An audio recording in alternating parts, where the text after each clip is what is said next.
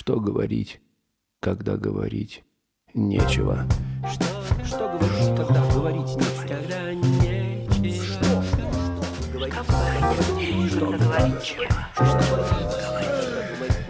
Что говорить? Что говорить? Что говорить? Что говорить? Что говорить, когда говорить нечего?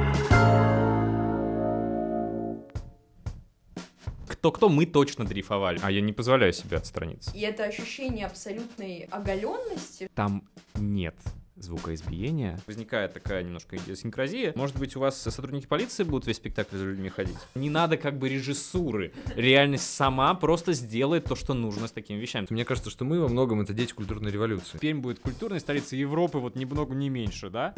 С нами тут сейчас Андрей Платон, композитор, саунд-дизайнер. Как тебя представить? Я думаю, что слово композитор достаточно. Э, Композитор в первую очередь, а потом еще куча всяких э, функций. Можно сказать композитор плюс. Клево. Вот, э, Как плюс. ваш молодежный номер, да? Как Театр наш- плюс. Мы познакомились с Митей на сборе потенциальных сотрудников спектакля «Ремоут Пермь», который на Дягилевском фестивале 2015 года в Перми ставила часть группы «Ремени Протокол». Изначально это был чисто фестивальный спектакль. На тот момент Дягилевский фестиваль проводился исключительно Пермским театром оперы и балета. А, Мы были просто технической командой спектакля, которые, собственно, обеспечивали его проведение. Спектакль в городе требует присутствия там людей, которые управляют э, технической стороной процесса, чтобы у людей в наушниках все звучало, чтобы в нужное время они расходились, сходились и все остальное. Мы были вот просто там абсолютно такими... а, Гидами. Да, это называется гид. Тот же год э, летом э, команда разнообразных э, творческих, ну просто людей с идеями в Перми захотела сделать э, аудиоспектакль «Променад» про жертв э, сталинских репрессий 30-х, 40-х годов. Так вышло просто, что меня эта тема тоже интересовала. Я чуть-чуть, совсем чуть-чуть в Уфе работал с наушниками, как со способом доставки спектакля до людей. Вот, и мне было это очень интересно. Кроме того, как композитору это мне очень интересно, потому что в каком-то смысле определенная а, власть над тем, что люди будут делать с твоим звуком, под него, от него, в зависимости от него, это меня интересовало. Ну, интересует до сих пор. В какой-то момент просто синхронно нескольким людям вокруг Пермского театра оперы и балета пришла в голову идея, что ну хорошо, два сезона ремоута уже было, а дальше? То есть, ну, можно, как Москва, 8 лет.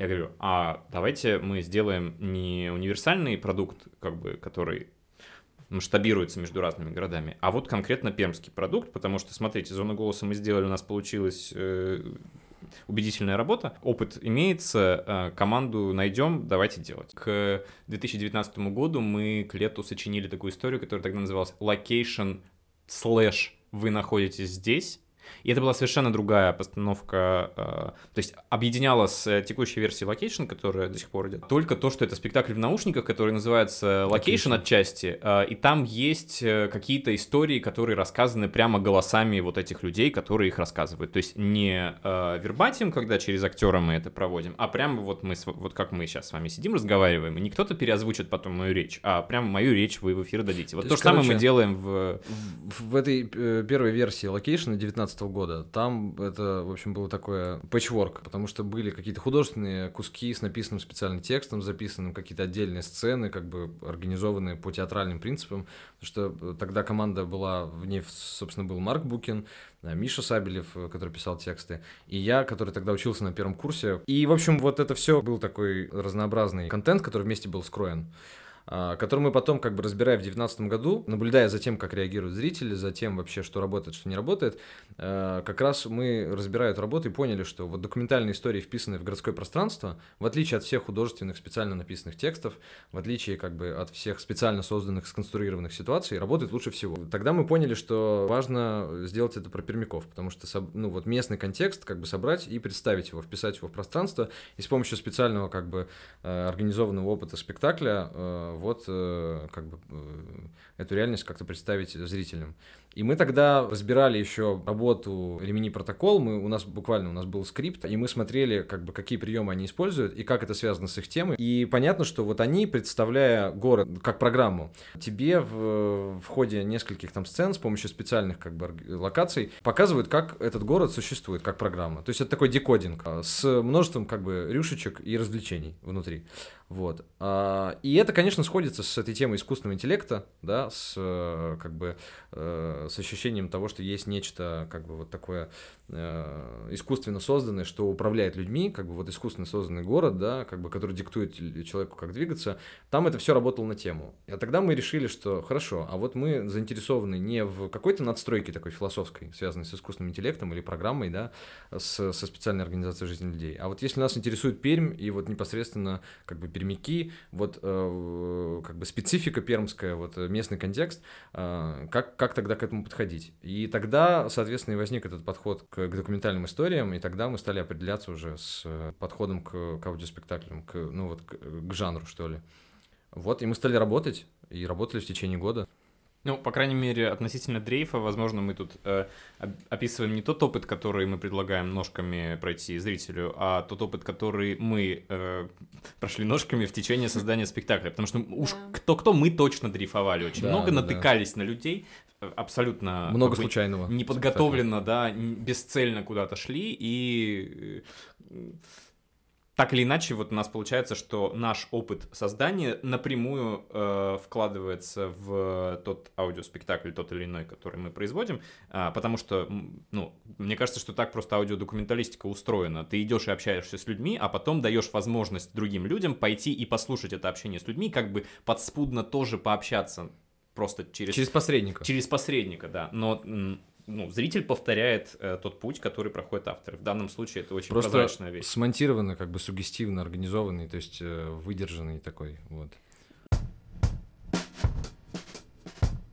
Но вот у нас есть аудиоспектакль «Попутчики», который немножко по-другому организован. Когда э, зритель оказывается в электричке, когда он просто садится и едет в электричке. И, как мы знаем про этот эффект попутчика, да, когда, в общем, ты оказываешься в поезде, и ты можешь со случайным человеком поговорить, узнать там про всю его судьбу, там про, про целую жизнь. Этот эффект создаем, только тоже в уплотненном варианте. Человек в электричке слушает истории попутчиков, которые случайно оказываются с ним как бы в вагоне. Это тоже документальная история, там нет ничего сочиненного, там есть тоже сквозная история, как у нас это сделано в локейшене с историей бездомного. У нас есть история проводницы, которая как бы рассказывает о своей жизни, о своей работе, о, св- о своем путешествии как бы через жизнь и вообще в целом как бы э, является таким проводником буквально э, в, в этот мир и истории окружающих тебя попутчиков. Вот подобную форму, в которой нет как бы никакого действия, кроме созерцания и присутствия в электричке, который сам по себе уже создает контекст для того, чтобы ты прослушал эту историю. Потому что, конечно, ты можешь это послушать и дома или послушать вот где-то здесь. Но ситуация электрички, она заставляет твое внимание тоже работать и соотносить то, что ты слышишь, с тем, что ты видишь вокруг. Э, Ты можешь, э, тебе может показаться, что вот история, которую ты услышал, это история человека, который там сидит напротив, да, или во всяком случае ты можешь удивиться э, тому, что у тебя в повседневности оказывается такая возможность, вот этот поток людей, с которыми ты находишься рядом, как бы в электричке, вдруг как-то, ну, приблизиться к нему, не, не воспринимать отстраненно, а наоборот как-то что-то узнать. Вот. И, конечно, электричка создает определенный контекст, который мы используем. Андрей, у меня теперь к тебе вопрос. Хочу вернуться к зоне голоса, потому что мне кажется, что это сверхважный проект. Он недавно возобновился а, в связи с э, Днем памяти жертв политических репрессий. Его снова можно было посмотреть. Вот ты говорил про, про то, что у тебя есть какая-то власть а, над э, слушателем слэш-зрителем. И мне хочется просто понять, как этично работать над вот таким страшным материалом. Ты как будто бы немножко в разрез с ним идешь и обращаешься с ним очень уверенно. И вот мне просто интересно, как ты себе позволяешь отстраниться от этих смыслов, чтобы возник вот этот контрапункт. А я не позволяю себе отстраниться. Для меня в этой истории нет отстранения. Мне кажется, что большее отстранение нужно, чтобы проиллюстрировать страшное страшным звуком. В данном случае я, честно говоря, не ставил себе никакой особой задачи, которую бы я как-то рационально сформулировал. Я делал то, что мне казалось наиболее удобоваримым, чтобы через музыку поднять еще или обострить еще какие-то темы, кроме тех, которые сказаны вслух.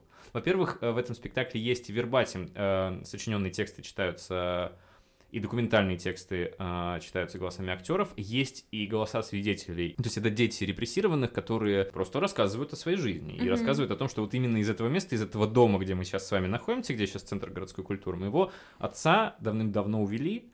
А, то есть вы можете представить, сколько лет этой женщине, да, и как ее голос звучит в этот момент, особенно когда она говорит, что мы вообще-то до 89 года думали, что он где-то есть, просто осужден без права переписки, и только в 89 году мы узнали, что без права переписки означает, что человека через неделю расстреляли, и больше, ну, его не существует. Она говорит, а мы его ждали всю жизнь. И для меня просто я это цитирую, потому что, опять же, здесь тоже документальное, это то, что на меня работает больше всего, но я бы хотел обратить ваше внимание в разговоре про документалистику в том числе, что а, в ее свидетельском голосе нет ничего театрального. Я вообще предпочитаю на живые истории людей почти никакой звук не класть. Потому что из-за феномена человеческого восприятия почти все будет восприниматься как иллюстрация, а на мой взгляд как раз-таки сочиненный экстра драматический текст требуется иллюстрировать, потому что при всем при этом он не дорабатывает.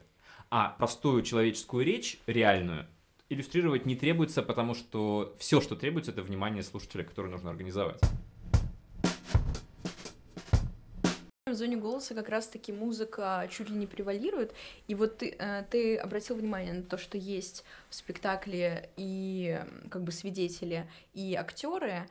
И вот как раз-таки достоинство спектакля в том, что они друг другу не мешают. То есть э, ты слышишь свидетеля, ты понимаешь, что это свидетель. Ты также понимаешь, что а сейчас у нас идет ретроспектива, нас погружают в ту историю, но это не звучит пошло. Как раз-таки из-за вот этой вот, наверное, музыки. А может быть наоборот, как раз потому, что когда э, свидетель рассказывает об этом, ему его рассказу ничего как бы не Да, мешает. да. Музыка работает как раз как знак художественного Да. решения. Там на самом деле такая, э, такое композиционное решение, что э, музыка наверняка тебе, она запоминается как э, массивный такой элемент спектакля, потому что ей уделены совершенно отдельные эпизоды. Там есть... Вот я хотела спросить про эпизод у тюрьмы. Да. Вот он самый страшный и самый мощный. Мне просто интересно, как ты это писал. Давайте я расскажу про этот эпизод. В общем, нас заводят в сквер, где а, эти деревья расставлены так, чтобы с любого угла а, тебя мог э, расстрелять человек при а, побеге из этой тюрьмы. Ну, по крайней мере, просто по легенде. Ну, по легенде, да. Мгм. Ну, как там говорят в наушниках. И мы должны рассосредоточиться по этому скверу. И это ощущение абсолютной оголенности, что э, тебя прямо сейчас могут застрелить из любого угла, потому что мы как бы все друг друга видим, и это очень странное на- нагнетающее ощущение, которое создается музыкально. А потом а, нас вот так перебрасывают а, там на сто лет назад почти, и а, мы слышим допрос. И допрос как бы срежиссирован, он э, отдельно записан, это не документ, как бы в таком привычном смысле. И там настолько подробно, натуралистичны эти звуки, а, избиения, даже вот этот сви- какой-то ск- скрип этой лампы, которая светит в лицо, ну, в общем, настолько все подробно э, и, и страшно, что мне просто очень интересно, как ты писал это, потому что от чего-то отталкивался. Самое волшебное, знаешь, что в музыке, ну, вот вообще именно вот в том ремесле, которое мое основное, там нет звукоизбиения прямого, и там нет лязга э, каких-то тюремных цепей, и там нет почти никакого конкретного звука, кроме одного звука выстрела.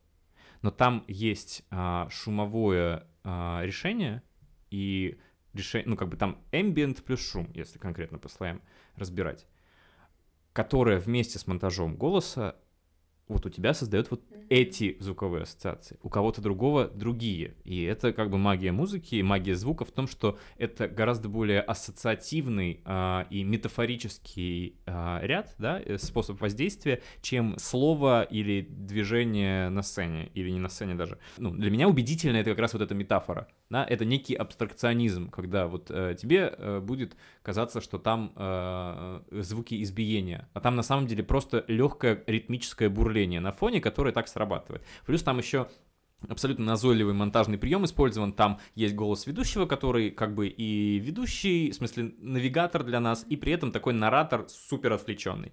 Есть голос свидетеля в этот же момент, и есть голос вот актера. Там монтажный прием просто заключается просто в том, что эти три составляющих голоса плюс музыка наложены друг на друга прямо так в стык, чтобы человек в один момент времени не мог услышать только одну фразу, обязательно ему что-то мешало, и он переключался на другую. И из-за этого просто э, возникает такая немножко идиосинкразия, а, и ты слышишь там все, что ты себе представляешь. И в этом моя задача. И я как бы вдохновляюсь задачей включить тебе воображение. Я так тоже теперь буду делать. А когда мы только создали зону голоса в 2018 году, мы все думали, и Митя тоже нам говорил, что, ну, вообще тема жесткая, а вы как-то, ну, не дорабатываете, что ли, товарищи, коллеги, дорогие? Может быть, у вас сотрудники полиции будут весь спектакль за людьми ходить?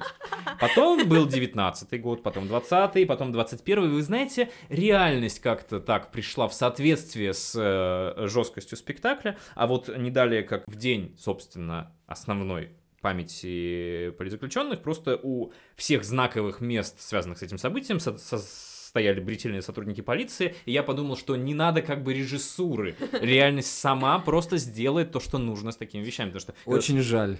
Лучше бы это было специально организовано, Андрей. А, э, прекрасно понимаю. Ну что, мы поговорим немножечко, последняя тема про Пермь-то. Че, ну давай. Просто Андрей упомянул такую прикольную вещь, как э, культурность Перми. Да.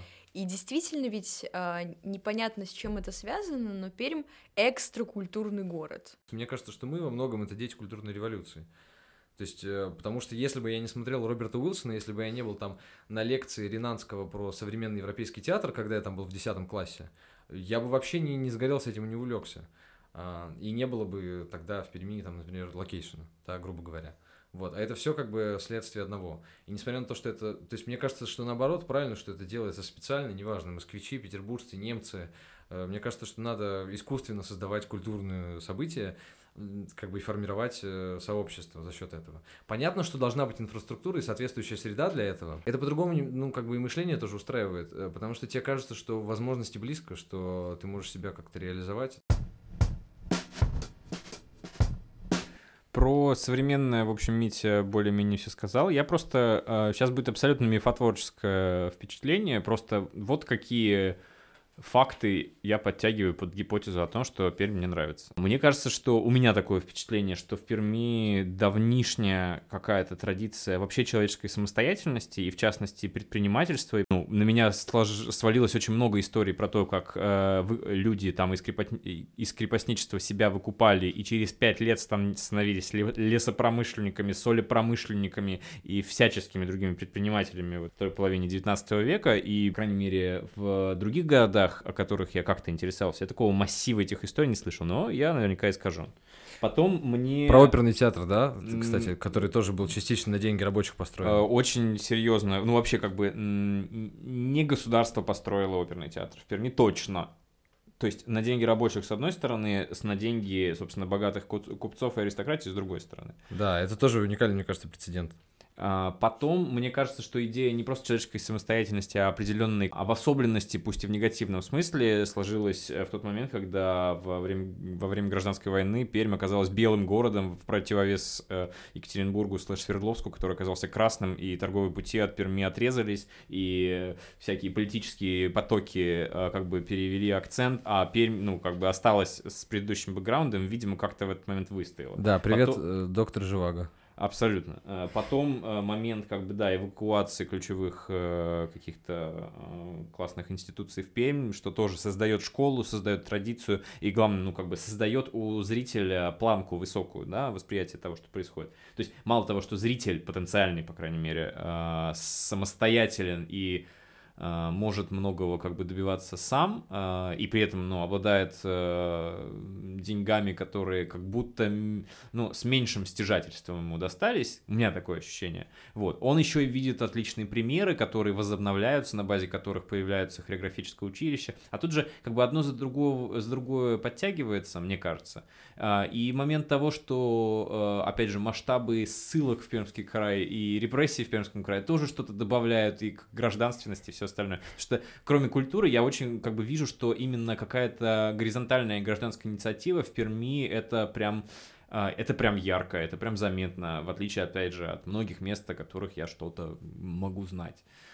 А, Ну и вообще просто приятно верить в этот миф, да? ну да, Немножко. я говорю, это абсолютно подтягивание факты, просто фактов под мою эмоцию от этого города, ну, она такая. И потом, как бы в течение какого-то времени Перми ужасно везло, на мой взгляд, на наглых э, людей, которые, ну, просто делали, что они хотели, и мало на кого оглядывались. Знаете, э, не всякому губернатору в Российской Федерации пришла в голову такая сумасшедшая идея, что давайте, а Пермь будет культурной столицей Европы, вот ни много, ни меньше, да? Не, не слышал я много таких историй про такие повороты в головах э, людей, которые находятся у власти. А почему-то и за этим потянулись еще люди, которые делали, что хотели. А, сейчас, э, как бы, ну, не, не, не, не оставляя в стороне критику возможную и вполне объективную этих процессов, да, ну, как бы легко обнаружить, э, как, Коррупция. как, как это было сделано грязно, как это было сделано где-то, как бы, ну, просто за руку схвачено, как люди делали бизнес на этом, безусловно, просто люди делают бизнес на разном, и почему-то не везде люди делают бизнес на том, чтобы э, при этом создать какую-то очень высокую планку, опять же, зрительского восприятия.